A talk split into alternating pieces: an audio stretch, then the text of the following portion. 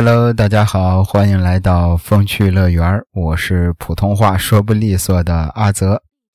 今天这一期都市怪谈大盘点，就像我之前说的哈，就是如果你想听到自己家乡的都市怪谈啊，或者是你想听哪个地方的，都可以直接在评论里给我留言啊。如果我看到了，我一定会满足大家。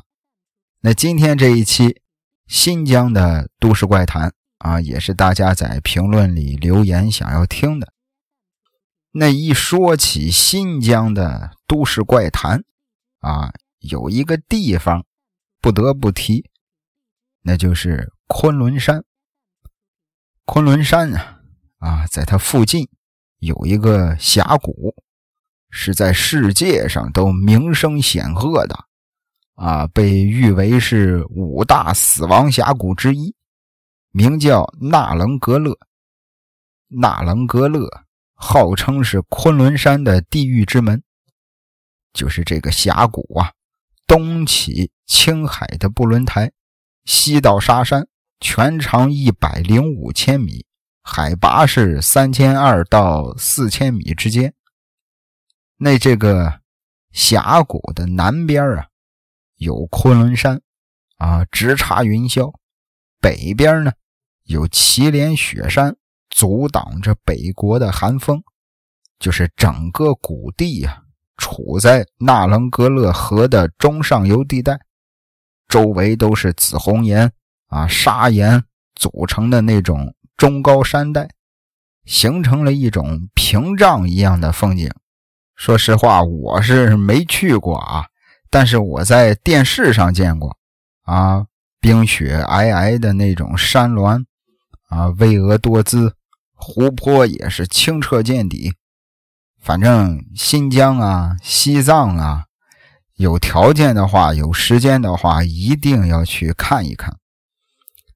那第一个故事啊，是传说啊，相传在昆仑山生活的那些牧羊人啊。宁愿让自己的牛羊因为没有肥草吃而饿死在戈壁滩上，也不敢让他们进入昆仑山那个牧草繁盛、古老而沉寂的深谷。怎么呢？当地人都知道，那地方是死亡谷，谷里边四处都布满了狼的皮毛，甚至还有熊的骸骨。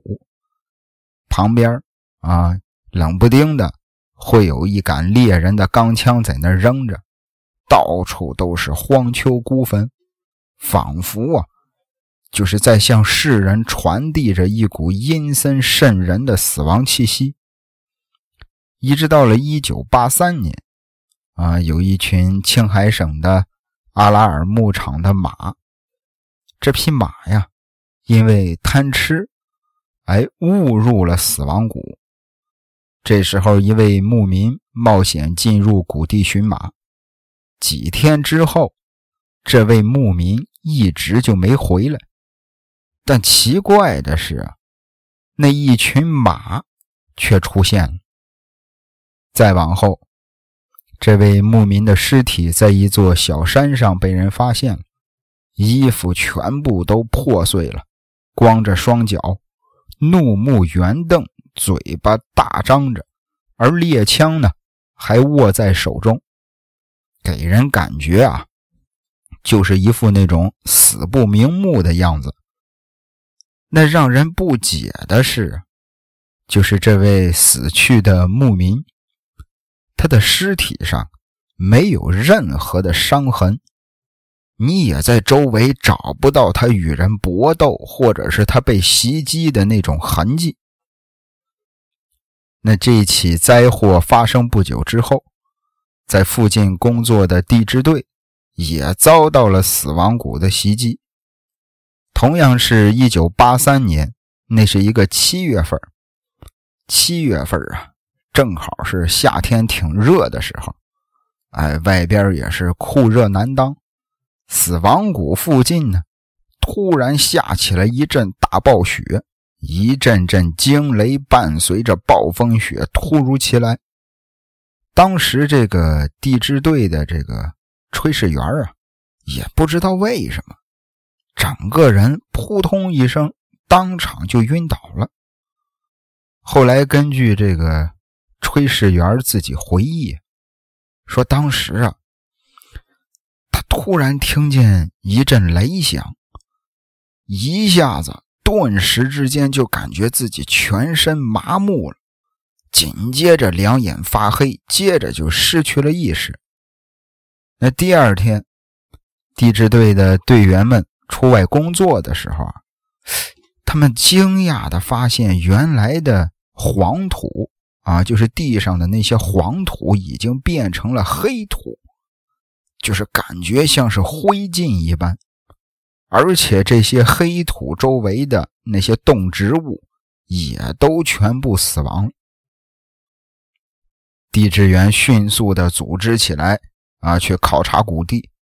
考察之后发现，这个地区的它的磁场异常的明显，而且这个磁场的分布范围很广，就是越深入谷地，这种磁异常的数值就越高。在电磁效应作用下，云层中的那些电荷受到谷地磁场的作用。导致云层放电，就把整个谷地变成了一个多雷区。那这种推测呢，慢慢的往后啊，也变成了呃连续发生的好几起事件的最好解释。那一直到了二十世纪九十年代，当时新疆地质局科学考察队啊，为了更全面的。来揭开纳勒格勒峡谷之谜，冒着夏天被雷击的危险，闯入了峡谷的深处。当时啊，正好是纳棱格勒河附近的青海省阿拉尔牧场的马从牧场里边给溜出来了。就是这个马群呀，在寻找草料的途中，不知不觉的就进入了纳棱格勒峡谷。就是这件事儿跟多年前的那一次很相像，啊，马也不知道吸取教训，人也不知道，啊，如此这般，牧场主就跟着马群的足迹开始追寻，好不容易在第七天发现了马群，但是等他反应过来的时候，已经发现自己来到了纳棱格勒河的谷地了。当时牧场主心里也害怕，啊，他看见自己辛辛苦苦养的马群直奔峡谷深处而逃。那为了找回马群，他也顾不上自己的安危了，啊，当然，很多年前同样是为了寻找马而冒险进入谷地而死的那位牧马人，啊，这件事儿可能也被他抛之脑后。就在牧场主啊要追赶马群的时候，恰巧遇上了科考队。当时科考队的队员们就警告他呀，说你夏天进入这个峡谷太危险了啊，劝他让他尽快离开。那牧场主呢就说这个自己正在追赶马群啊，也是很无奈啊，要不然也不会往这里边闯。话还没说完呢，牧场主就匆匆的向峡谷深处追去。那科考队就继续进行调查。几天之后啊，他们注意到那个牧场主的马群再次在附近出现，只是没能见到那位牧场主。科考队为了看个究竟，就跟着马的足迹前行。结果在不远处发现那位牧场主啊，是仰面朝天的躺着。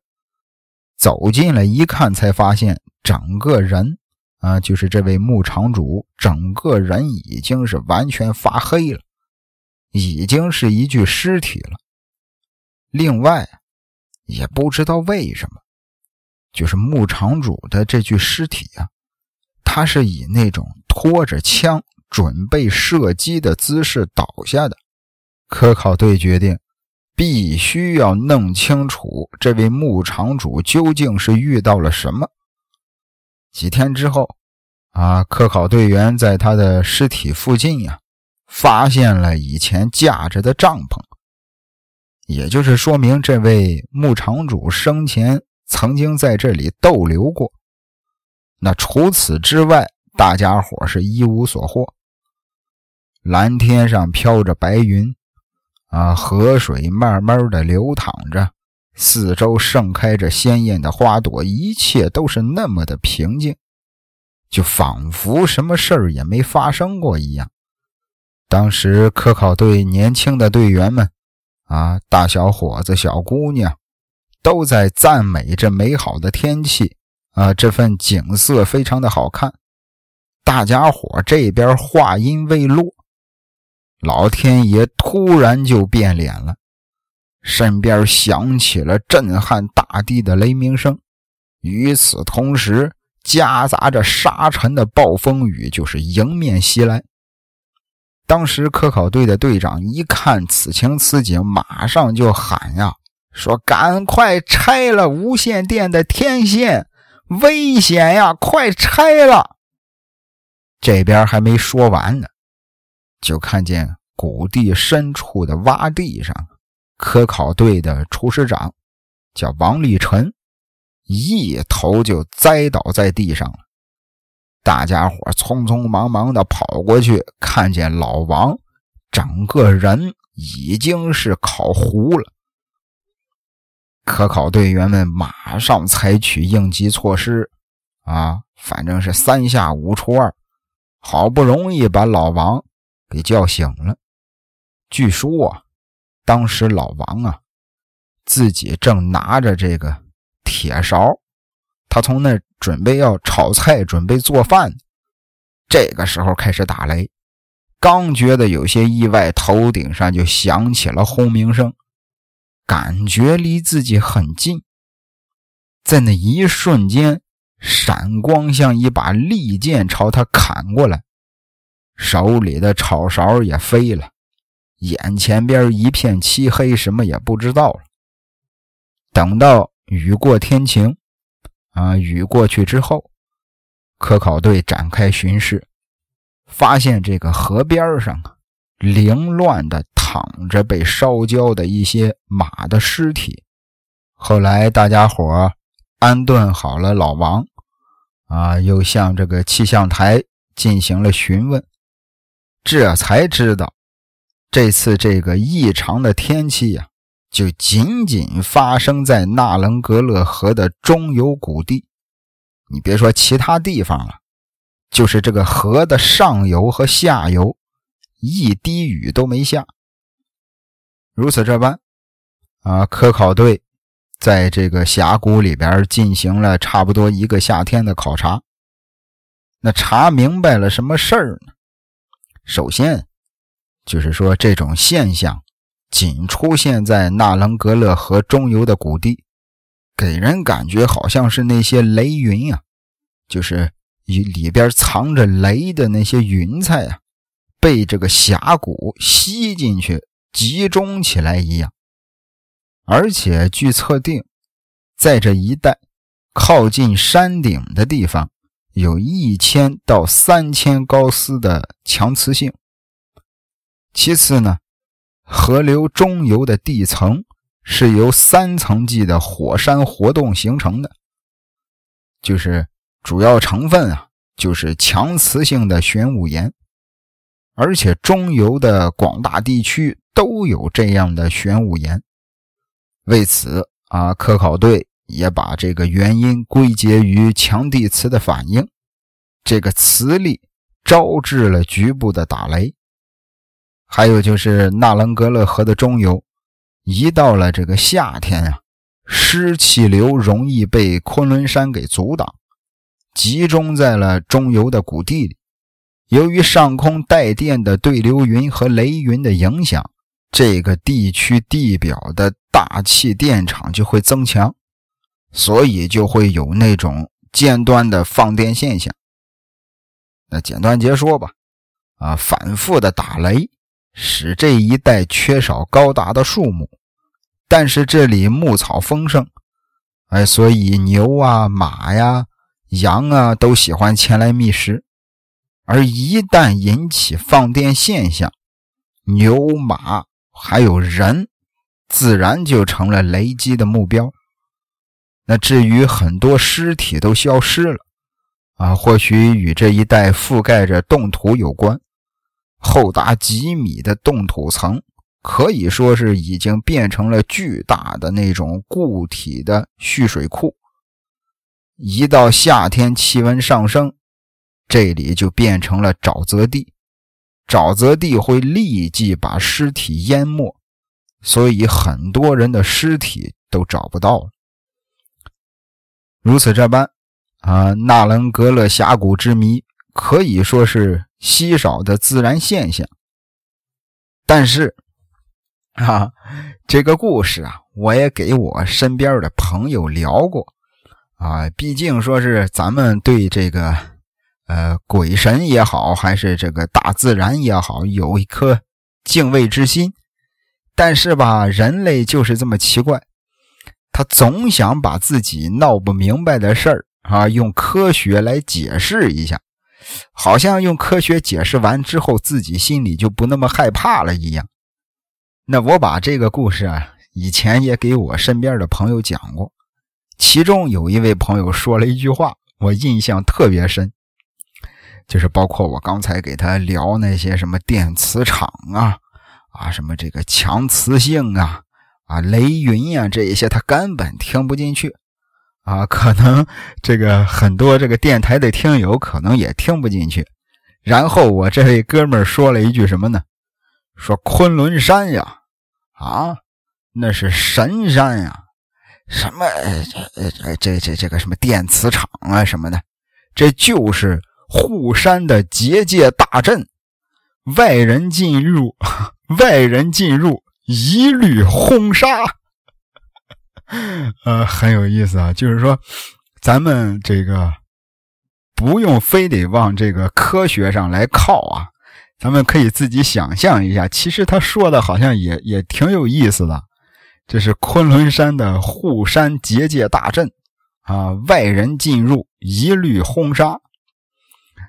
那第二个故事啊，发生在喀什。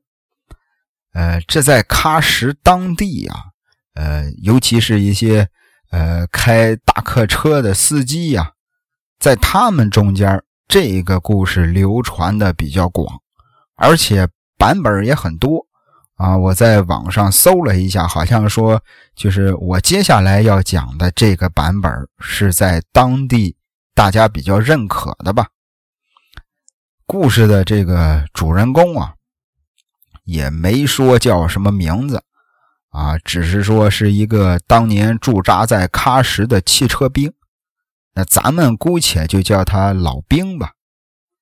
当年老兵啊，驻扎在喀什，是一名汽车兵。那他主要负责的是什么呢？就是向边防的哨所运送必要的一些物资。当时是一九七零年，啊，老兵接到任务，要向边检站运送一批食物。当时老兵和另一位战友啊，小兵俩人就出发了。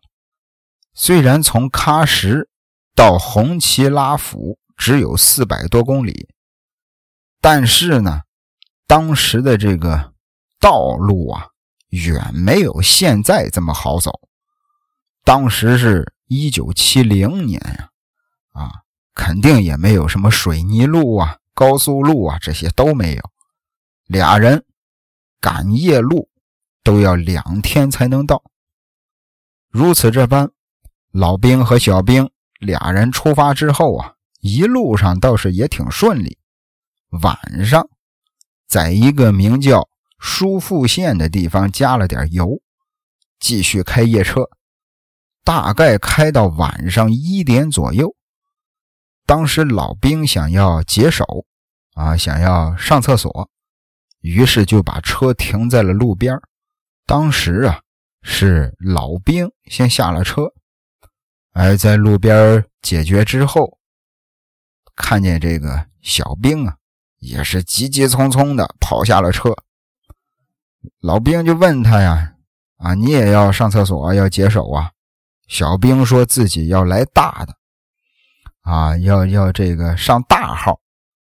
那老兵呢，指了指路边一块大石头，说：“躲石头后边吧，啊，别让这个一会儿有来往的车辆再看见你。”如此这般，小兵就急急忙忙的躲到石头后头，开始上大号。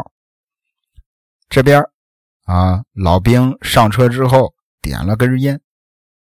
大概过了得有二十多分钟了，老兵心说：“这小子怎么还没完事儿？啊，新兵蛋子磨磨蹭蹭的。”越想心里边就有点生气。老兵就下了车，叫了小兵一声。结果这一嗓子喊完，没人答应。老兵心说：“这小子别再是拉着拉着睡着了。”于是。就又向那块大石头走近了一些，连着叫了小兵好几声，还是没人应。这个时候，老兵心里头一紧，觉得不太对劲儿赶忙就跑到石头后头一看，惊呆了，没人呢，连个鬼影子都没有。老兵当时有点慌了。啊！别再是被狼给叼走了，叼走了也得有点动静啊！啊，地上也该有点血吧？他一个当兵的，他不挣扎吗？心里边想着，老兵就开始啊四处的去找，找了足足得有一个多钟头，可死活就是没找着小兵的人影。当时啊，正好是十月份，啊。冷飕飕的风刮着，一望无际的戈壁滩上，找不着自己战友了。旁边大风呼呼作响，老兵一声一声的喊着小兵，可除了自己的声音，就再也没有其他的声响了。要说这一带啊，是不折不扣的无人区啊。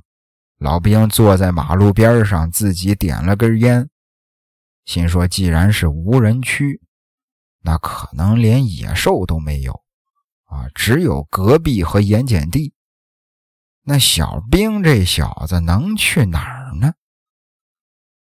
抽完一根烟，老兵不死心啊，又从车上找来了手电筒，打着手电筒又找了半宿。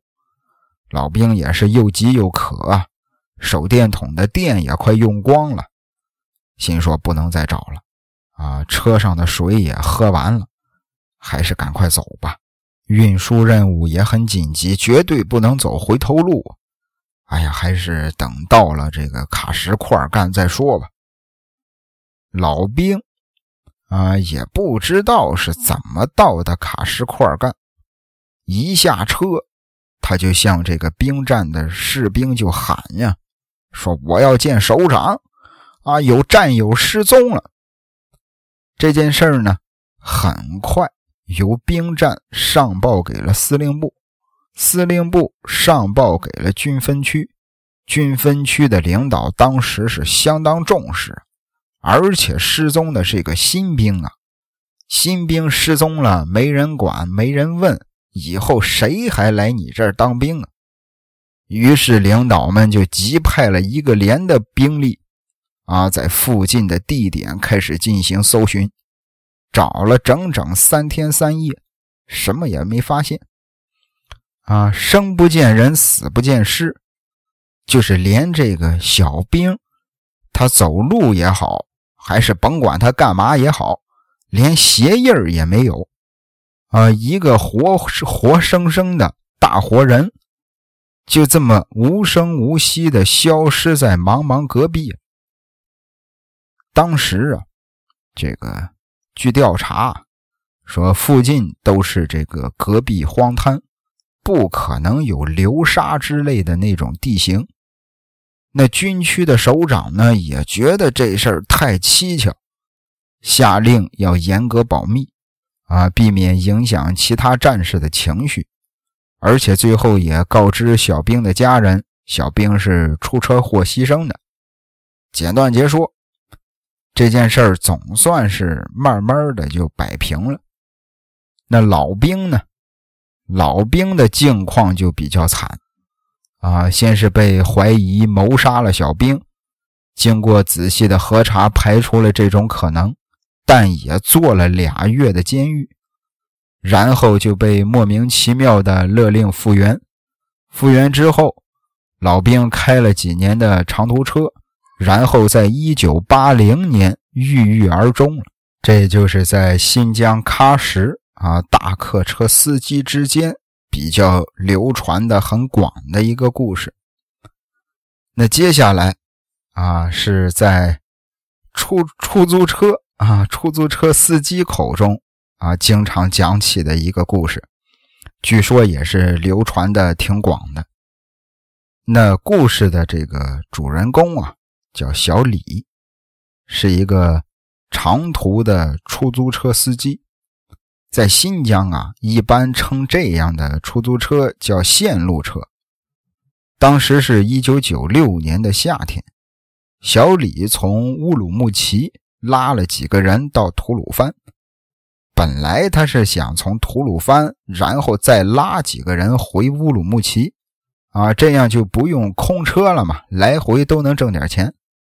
但是那一天偏不凑巧没生意，看着都要到了傍晚了，小李呢也不想开夜车，啊，就匆匆忙忙的自己开车开始往乌鲁木齐赶。吐鲁番到乌鲁木齐呀，啊当时还没有高速，在当时起码要开四个多小时。就当小李开了将近一个小时的时候，来到了著名的百里风区。百里风区啊，就是吐鲁番附近有一片地方常年刮大风，就是甭管这个这个这个春夏秋冬吧。啊，都是在刮大风，尤其是春天和夏天，最高风力可达到十级。那今天，小李自己一个人开着出租车，这个风其实不算大，但是不知道为什么呀，就是风不大，但是这个扬尘很大，啊，黄雾雾的一片，全都是沙土啊。明明这个天还没黑，小李都不得不打开车灯继续往前赶。那前边的路虽然看不大清，但要说小李也是老司机了啊，这一段路走了好些年，凭着记忆啊也能开过去。走了一阵儿之后，这个天上的扬尘就越来越大。感觉车外边的这个风啊，好像也大了起来。当时小李有点紧张了，他开的就是一般的小轿车，很轻。如果这个风再这么刮下去，很有可能就会把车给掀翻了。当时小李紧紧地把着方向盘，慢慢的往前开，大约又走了半个多小时。小李就隐隐约约的看见，在路的左边，茫茫的这个荒滩上，有几间屋子的那种影子，而且还有一条很狭小的那种便道，就是从公路通往那些小屋子的这么一条小道。小李心想：这么大的扬沙，是吧？就我自己一个人，太危险了。啊，要不我就先开到那屋子后边，我避一避风吧。于是小李就下了公路，从便道往那里开了进去。又过了半个小时，还没到那几间屋子边小李心里边就犯嘀咕了，心说怎么还没到啊？啊，眼看着挺近呀。但既然开进来了，那就继续走吧。终于，小李开到了目的地。等小李走近了，才看明白，就是这里的屋子呀，不止几间，而是几十间，感觉就像是一个小村庄。小李心里边真的是犯嘀咕了：怎么回事啊？啊跑了这么多年的车，这条道走了没有几百，也有几十回了，没听说过附近有村庄啊！啊，有村庄路旁边是吧？也没有标识啊！哎呀，不管这么多了啊，心说还是避风要紧吧。很快。小李就开进了村子，村子里当时家家户户都闭着门窗。小李开了一圈，一个人影都没瞧见。而且这个村子里的那些房屋啊，看起来都很破旧，啊，还不是那种砖房，是那种泥土砌的，啊，新疆人管这叫土块房，就是引入尘烟。大家看了吗？就是马油铁自己盖的那种房子，就是泥巴块晒干了之后，把它垒成房子，土块房。小李心说：“这村子也是太穷了啊！你现在早没人住这种房子了。”那眼见着天黑了，小李也知道不能再出车了啊！这么大的风沙，晚上开车那是不要命了。于是他决定在村子里住一晚。小李把车停下，随便找了一个人家，想要投诉，但是敲了半天的门也没人出来。小李心说：“可能是啊，这家没人啊。”于是又换了一家，还是敲了半天也没人应。天色是越来越暗了，小李心里头有些发毛了，心说：“人呢？”啊！就这一会儿的功夫啊，小李敲了三四家人的门，都没人应答。小李心里边泛起了一股莫名的恐惧。太奇怪了，这个村子里的人呢，不仅没有人，连条狗也没有。这么大的一个村子，几十户人家，没有一点人声。回荡在他耳边的只有呼呼的风声。天是黑透了，小李发现，就是已经天这么黑了，村子里竟然没有一丝儿的灯光。坏！小李越想越害怕，看这村子，不像是废弃的样子。房子虽然简陋啊，但是绝对也可以住人。门上的把手都没有一点的锈迹，其中有家人的院子里甚至还停着拖拉机，拖拉机看起来也是很新的样子，但是就是没有人。随着夜幕的降临，小李心里边的恐惧也是爆了表了。啊！心说这鬼地方不能待，小李飞似的跑到了车里，发动车，也不管什么扬沙大风了，先逃出这个鬼地方再说。简短结束，小李踩到底油门，使劲开，终于开到了大路上。开出去没两步，小李回头一瞧，就是那个村子。早已经是淹没在夜色和黄沙里了。小李发疯似的开着，开了半个多小时，扬尘突然渐渐的就散去了，天空上重现满天星斗。小李长舒了一口气，就是刚才发生的一切，好像跟做梦似的。最终。小李还是安全的把车开回了乌鲁木齐。第二天，小李又拉了一车的客人去吐鲁番，还是在这个百里风区。小李一路上啊，就是连话都没说，他就是聚精会神的、仔细的看着路边。但是那条便道，那个村庄。却怎么也找不到了。能看见的只有一望无际的戈壁滩。啊，我觉得就是如果像咱们之前聊的那几期《撞鬼实录》来看的话，小李不是鬼打墙，就是进入了平行宇宙了。啊，之前咱们有两期《撞鬼实录》还讲过这个关于平行宇宙的一些故事。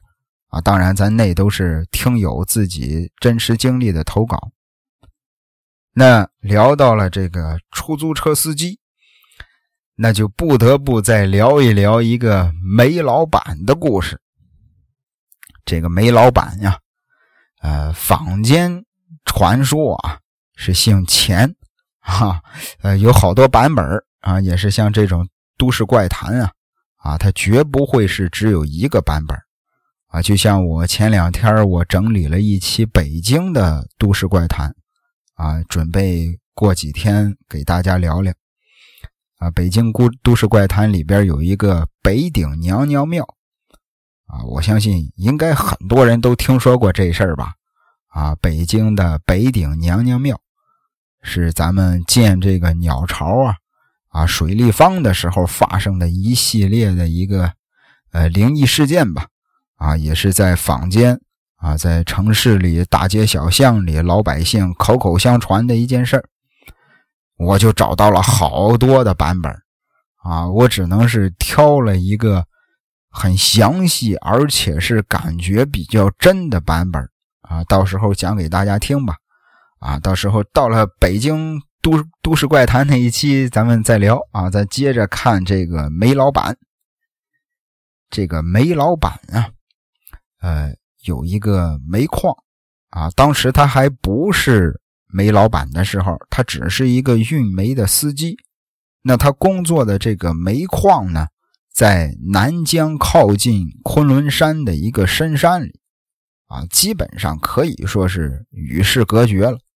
那每天大大小小拉煤的车，啊，开出煤矿到公路上要走两天的盘山公路，就是这条路。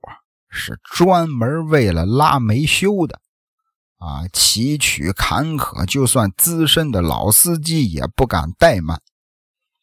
那老钱呢，以前是个汽车兵，啊，可以说是什么路没走过呀，但是见了这条路也是心有余悸。反正要不是工资给的还算挺高的，他是死活也不会来这种地方。那这事儿呢，是出在一九九七年的夏天。当时老钱跟往常一样，啊，拉了一车煤要运出山，一路上倒也没什么事儿。开了一天，老钱把车停在路边，准备歇一会儿，啊，想着这个在车上打个盹儿。就是他刚刚把眼睛闭上，突然就听见轰隆隆的声音。老钱吓了一大跳啊，赶紧下车看个究竟，就看见前边的那个山峦处啊，云雾密布，滚滚的黑云啊，打雷了，下雨了。要说这个深山里的气候啊，它不比山外，尤其是夏天，说下雨就下雨，而在这个昆仑山里下雨。只可能有一个结果：山洪。老钱跑车最怕的就是这个。上个月，啊，煤矿里边就有一个司机走到半路上遇上山洪了，直接就连人带车冲到了几十里开外，最后啊，也是只发现了一辆空车，人和一车的煤不见了。当时老钱看着前边那一大朵黑云，啊，天上边一一声接一声的那种炸雷，老钱心里边也是惊恐万分啊，心说这个雷声可离自己越来越近了。那求生的本能驱使着他跑吧，但是不能往山下跑啊，啊，往山下跑就是找死。山洪啊，啊，大家都知道水往低处流，对吧？只能往山上跑，越高越安全。于是老钱就发了疯一样的往山上爬呀。但幸运的是什么呢？这一带的山并不是很陡，啊，老钱爬着呢也不费力。如此这般，老钱越爬越高，渐渐的就到了一个小山头。回头再看的时候，水已经冲下来了，自己开的那辆煤车早已不见了踪影。当时老钱觉得还不保险。啊，又往上爬了一大截，又到了一个小山头。老钱又往回看一眼，就是原来的那个山路啊，已经被洪水给冲断了。老钱心里一惊，怎么办？啊，回去的路也没了，没办法，只能是硬着头皮往前边找路了。过了山头，地势就平坦了很多。老钱慢慢走着，这个洪水呢，好像也远去了。大概走了那么有个半天的时间吧。老钱也是啊，又累又渴，感觉自己马上就要虚脱了。就在快撑不住的时候，老钱发现前边啊，哎，有一缕一缕的那种青烟，好像是有人在做饭。老钱心里边别提多高兴了，也顾不上劳累了，撒开了步子就朝着那缕青烟跑了过去。到了近前一看，又吃了一惊了，这哪是人家呀？这是一处部队的驻扎地。深山里头怎么会有部队呢？而且他在这儿干了好些年了。啊，也没听说过这附近还藏着一个兵营啊！但是自己是又渴又饿，啊，怎么办？也管不了那么多了，连滚带爬的就跑了过去。当时军营里的哨兵发现了老钱，啊，警惕的打量着这位不速之客。老钱也是硬撑着说明了这些情况，哨兵当时也没为难他。就把这件事儿报告了上级。不一会儿，一个排长模样的人走了出来，倒是也很热情的把老钱带进了军营。老钱进去一看，吃了一惊啊！就这兵营啊，至少得驻扎了一个营的兵力，到处都是真枪实弹的士兵在巡逻。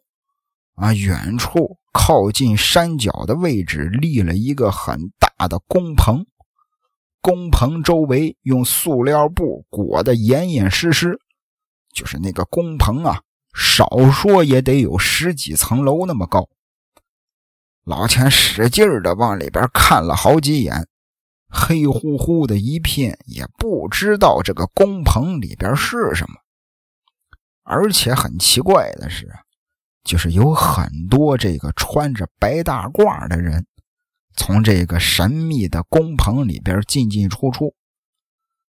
老钱心里边很纳闷啊，这部队到底在这儿是干什么的呢？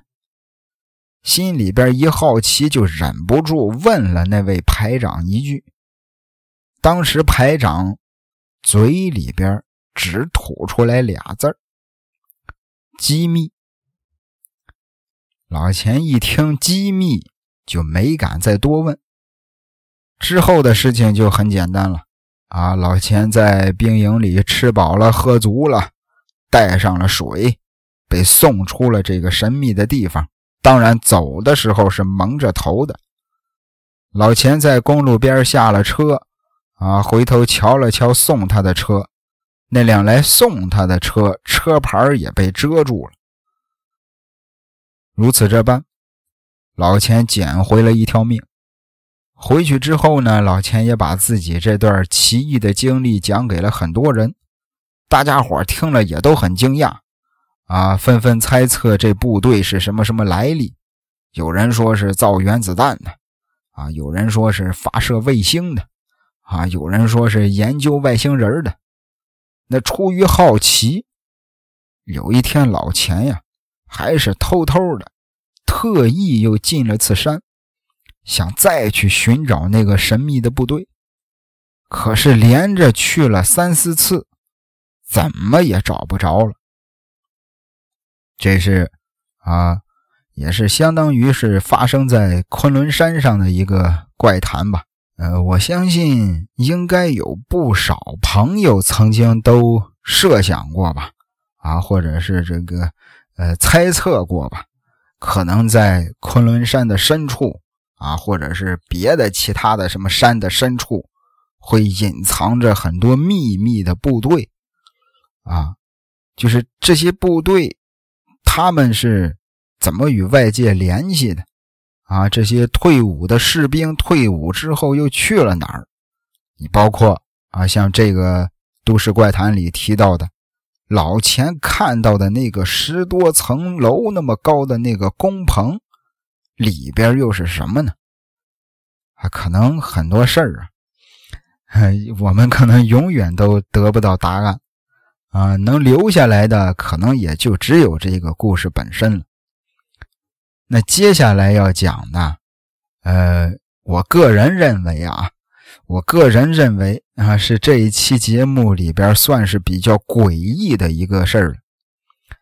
当时是南疆邺城的一个汽车兵，就像咱们刚才讲到的老兵的那个故事一样啊，这个汽车兵的他的主要任务呢，同样是把必要的物资。从基地运送到昆仑山上的神仙湾哨所，神仙湾哨所应该不陌生吧？啊，世界上海拔最高的哨所，海拔四千五百米。那这个老陈呢，就是故事的主人公啊。当时是一九八九年，奉命啊，在年末封山之前，把最后的一批物资。运送到神仙湾哨所，那老陈的车呢？当时很不幸的被安排到了最后一个殿后。那经常跑山路的人应该知道，车队里最后一辆车往往是很容易掉队的。但这毕竟是命令啊，老陈只能是执行。于是，他跟自己的副驾驶小何一起出发了。年末的喀喇昆仑。天气是极其的恶劣，就是海拔低的地方啊，风里边都卷着一些漫天的石子儿，整个天都是黄色的。那到了海拔高的地方呢，风里边又夹杂着无尽的雪花，整个世界都变成了白色的。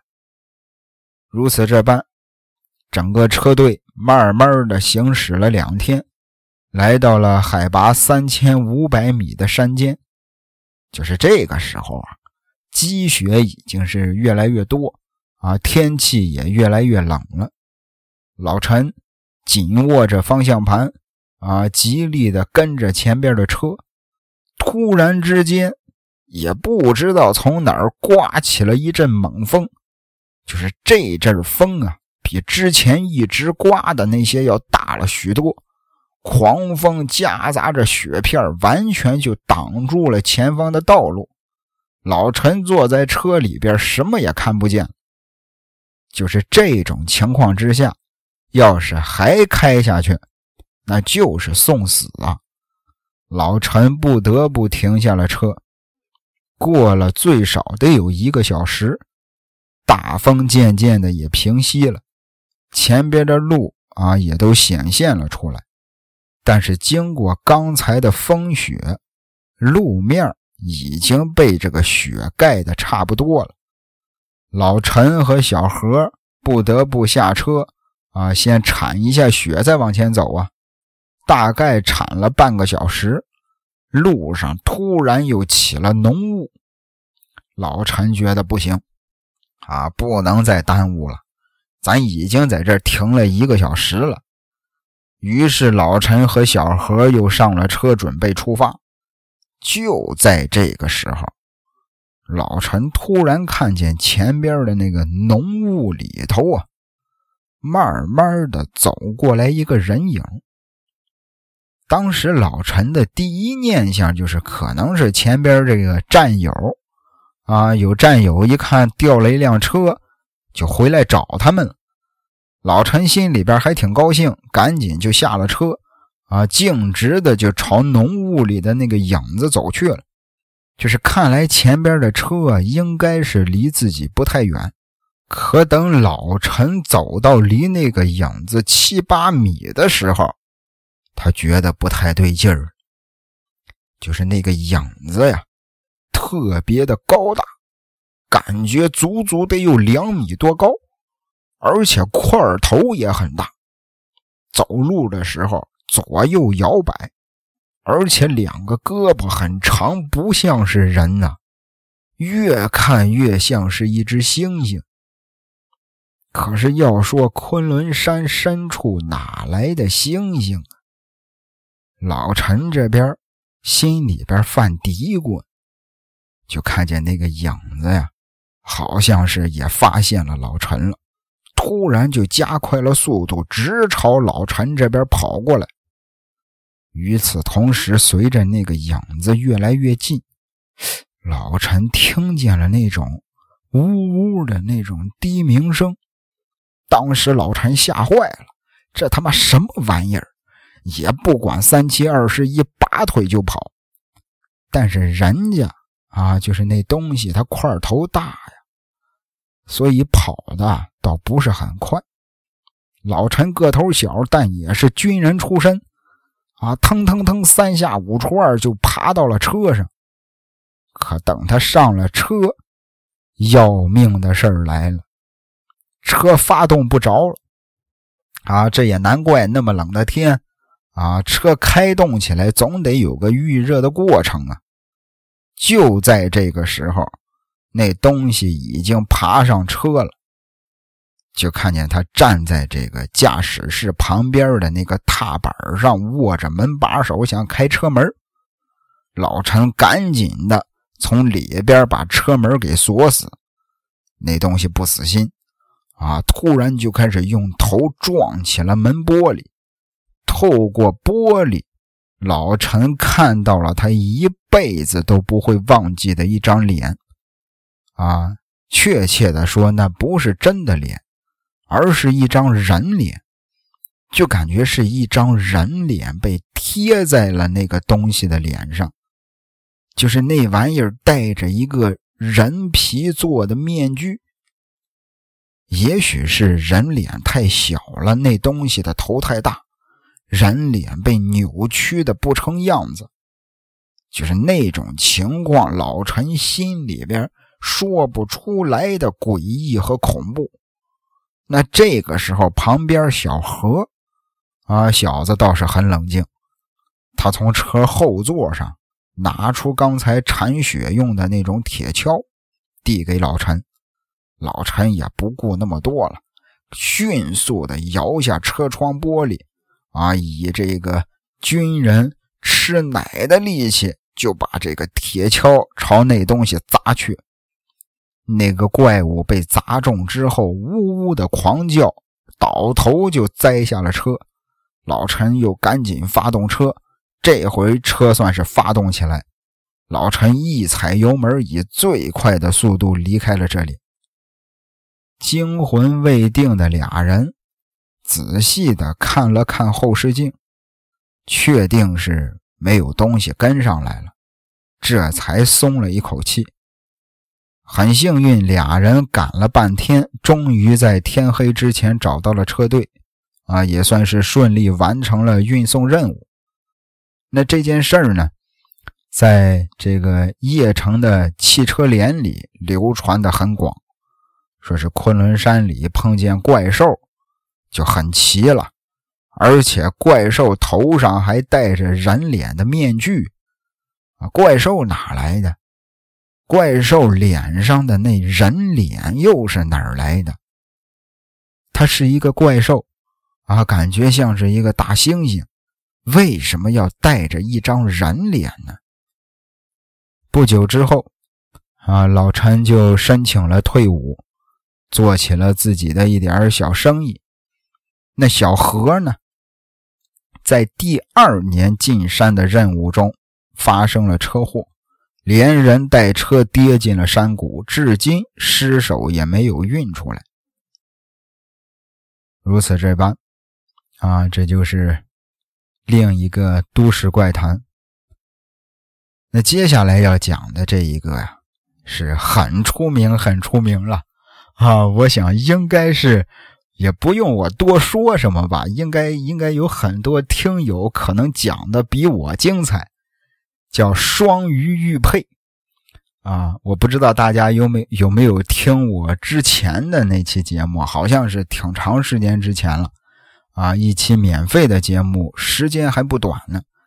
是叫彭加木罗布泊失踪案啊！我推荐大家可以去听一下。就是你听完了这一期节目之后，如果你感兴趣的话，你可以再返回找我之前的那期节目《彭加木罗布泊失踪案》啊，那一期是用了整整一期的这个时间来聊这件事儿啊，聊的也很仔细啊，也很冷静，也很理智。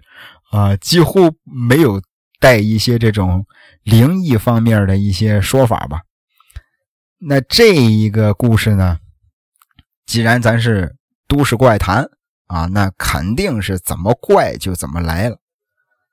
那说起双鱼双鱼玉佩这件事儿，是灵异界吧？啊，灵异界必不可少的话题。虽然说相关的资料少之又少。啊，很多的消息也被封锁了。那双鱼玉佩，早在这个十年动荡之前，啊，大概是一九五七年到一九六二年之间，咱们啊大西北地区发生了一些事儿。据说啊，坊间传闻是当年罗布泊发现了一个古城的遗址。一些小青年想去淘些谷物，啊，后来不知道那里发生了什么事儿。那些青年到最后也是死的死，疯的疯。据说啊，那些疯了的看起来像是鬼上身。总之就是异常的活跃，哎，最后也都是全部精疲力尽而死了。验尸之后发现。就是这些，甭管是死了的，还是疯了又死了的，他们身上啊，都有一些未知的毒素。胃里边呢，解剖之后啊，在他们胃里边啊，都残留着一些未知的植物。就是因为食用了这些植物，才使那些幸幸存者发疯的。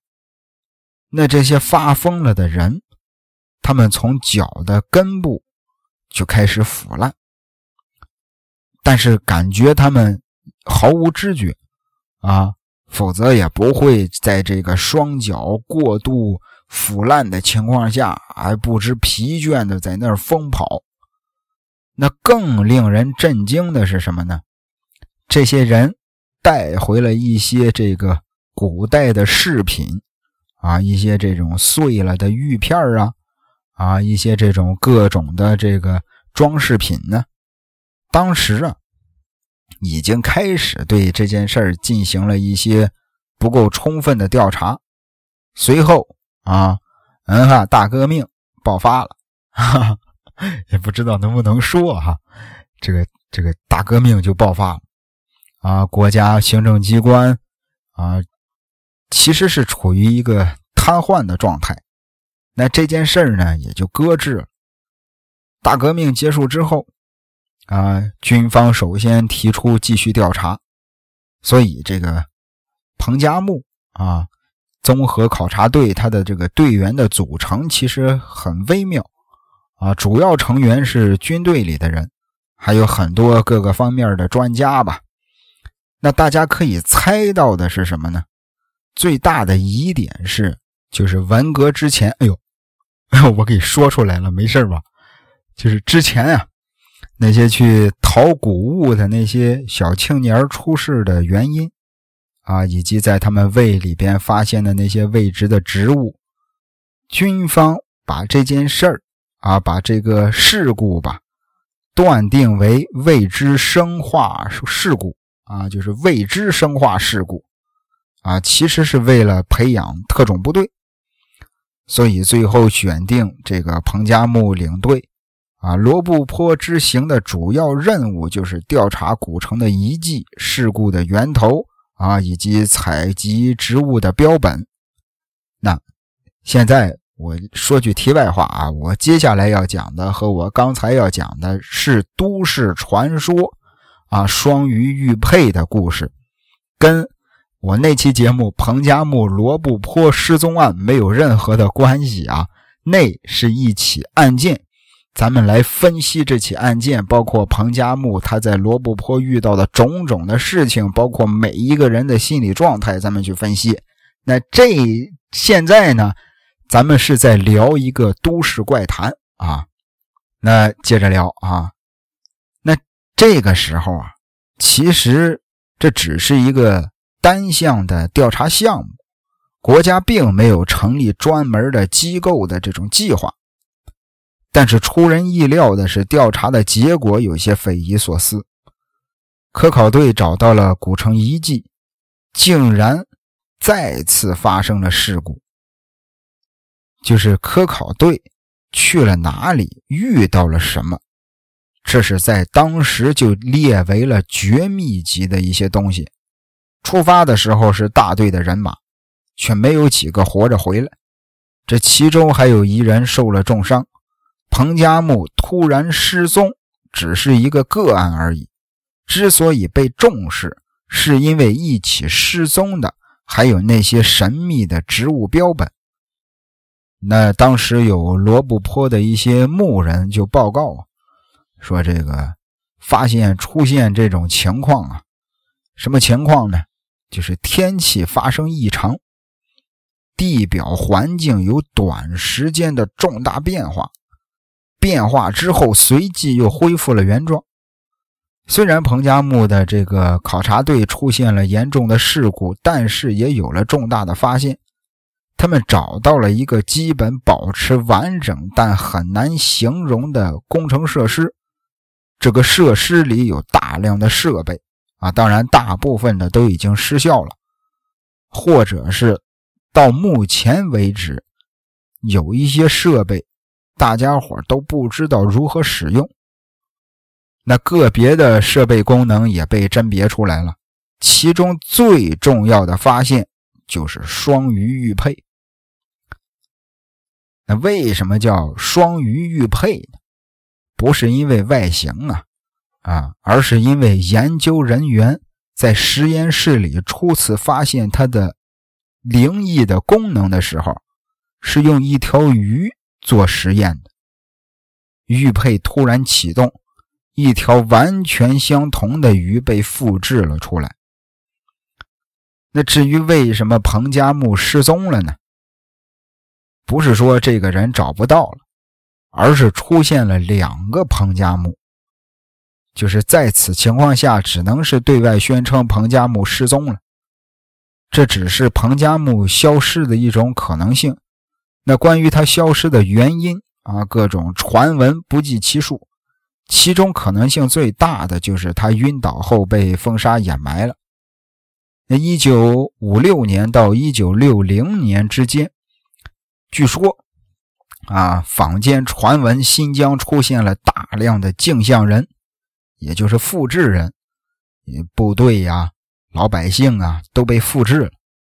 但是后来主席啊把这个原子弹的靶场选在那儿，就是为了直接全部的消灭这些镜像人。传说啊，还是传说，这个新疆罗布泊。是平行宇宙的交错点，而这个彭加木呢，就是神秘的双鱼玉佩事件的关键人。那为什么国家要花那么大的代价去寻找一个生物学家呢？啊，如果你听过我之前那一期彭加木罗布泊失踪案的话，你就会知道。彭加木失踪之后，国家真的是大费周章的在找他。那彭加木到底发现了什么不为人知的秘密呢？因为彭加木孤身带着所有标本，当时彭加木带领的考察队发现的秘密基地，甚至可能是外星人的基地。啊，总而言之吧，啊，坊间传闻啊，坊间的那各种推论是越传越神乎，越传越可怕。咱们接着说这个双鱼玉佩啊，就是现在来看呢，如果说这个东西真的存在的话。双鱼玉佩装置可能是一个超人类文明的时间机器，或者是物质转移装置，极有可能是用于某种物质的超距离传送以及复制。就是这种装置，呃，使被传送的物质具有了类似于啊，就是佛教中的神足通的那种功能，就是可以在无碍的。在多个物质空间进行传输。当复制出一条鱼之后，科学家们感到很惊奇呀！啊，为了证明复制的鱼和原始的鱼之间的关系，科学家在鱼的一侧做了标记。结果，复制出的鱼也有这个标记，不过位置是相反的，就跟咱们中国的阴阳太极鱼的那种阴抱阳。阳复阴的耦合结构异常的相似，两条鱼在同一时刻的动作完全不同，就像是两条不相干的鱼在游动。为了证明鱼之间的关系，科学家把其中一条鱼注射了毒药，这条鱼很快就死了。但奇怪的事出现了，另一条鱼仍然活着。但在七小时之后，这条鱼也死了。于是证明了这两条鱼之间的关系仍然可能是同一条鱼，但是经过玉佩装置的功能，呈现了两条处在不同时空状态下的不同状态。从鱼啊鱼的这个死亡的时间延续上来说，这个装置。往返另一个未知的物质空间的时差在七个小时，那谁也不知道那是一个什么样的世界。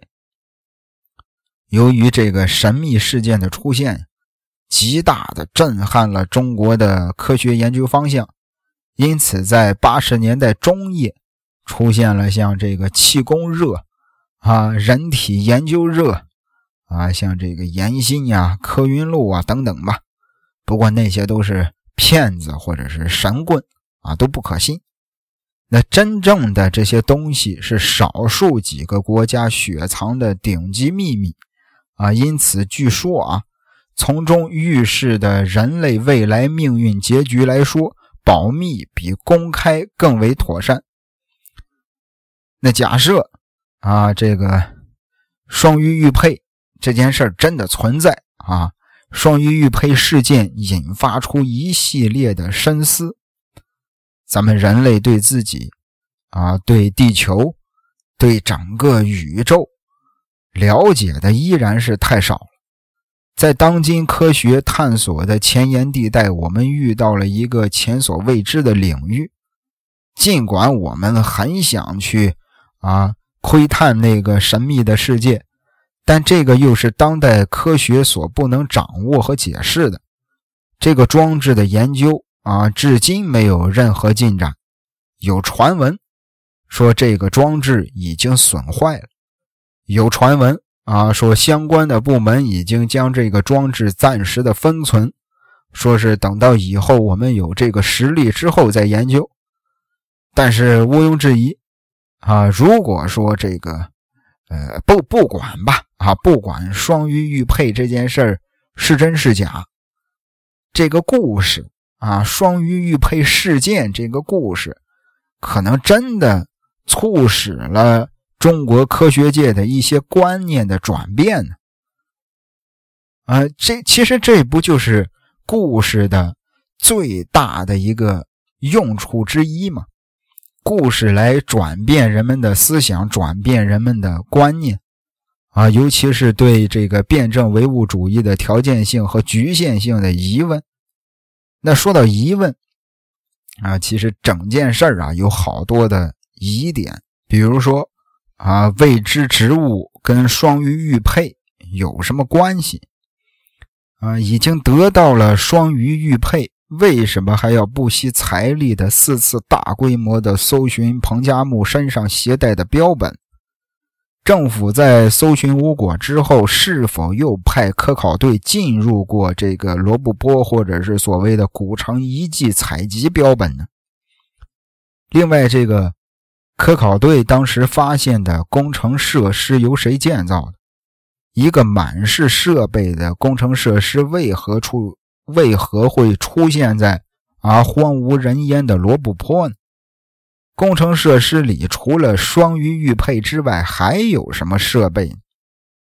科考队向上级汇报这座工程设施之后，政府接手了这个设施了。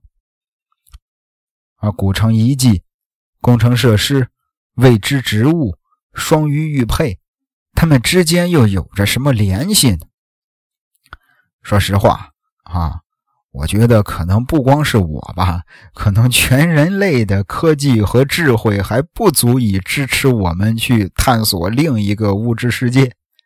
啊，世界上的东西，我相信是都有规律和规则的。人类并不是这个世界的掌控者。所以有些事儿啊，不论你信不信，都要怀着一颗敬畏的心。那聊到这儿，这期节目也该结束了。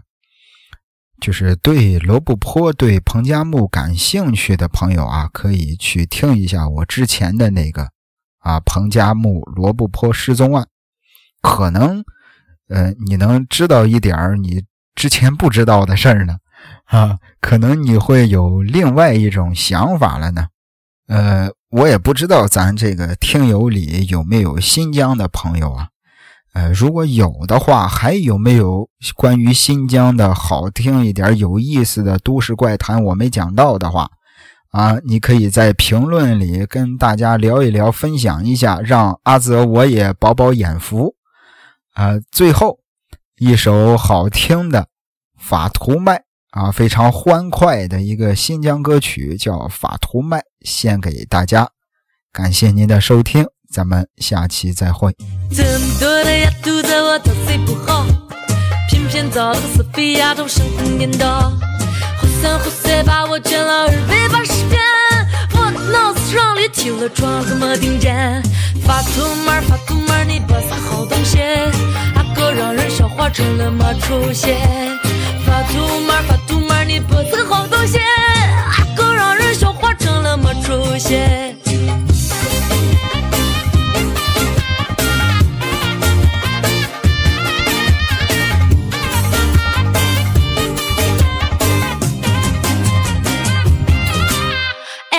把花攒下的开饭馆的钱，让这个丫头把我哄的买下了金项链，放大把我一顿勾践，西顿推荐。我在牛圈里头等哈了一天，发图妹发图妹你不是个好东西，阿哥让人笑话成了没出息。发图妹发图妹你不是个好东西，阿哥让人笑话成了没出息。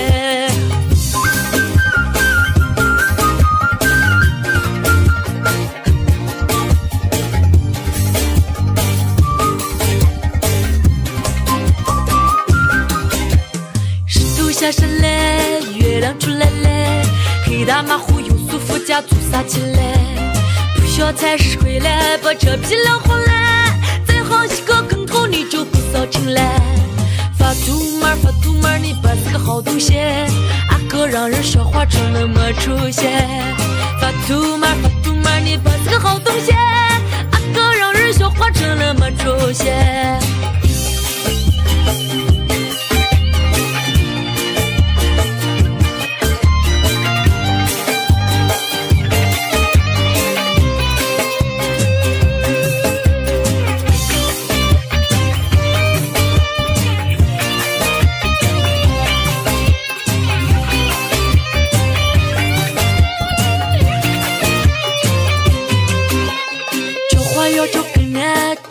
有救星年，分开花的最行要把风脸。我也不想管了，我也不送人了，发图买本二哥的心呀上灵感了。发图门发图门你不是个好东西，阿哥让人笑话成了没出息。发图门发图门你不是个好东西，阿哥让人笑话成了没出息。发图门发图门你不是个好东西，二哥让人笑话成了没出息。发图门发图门你不是个好东西。那个让人笑话成了没出息。哎，发图妹儿，我把你嘴里压兔子，我真是，哎呀，我，哎，算算算算算，哎，不说了不说了。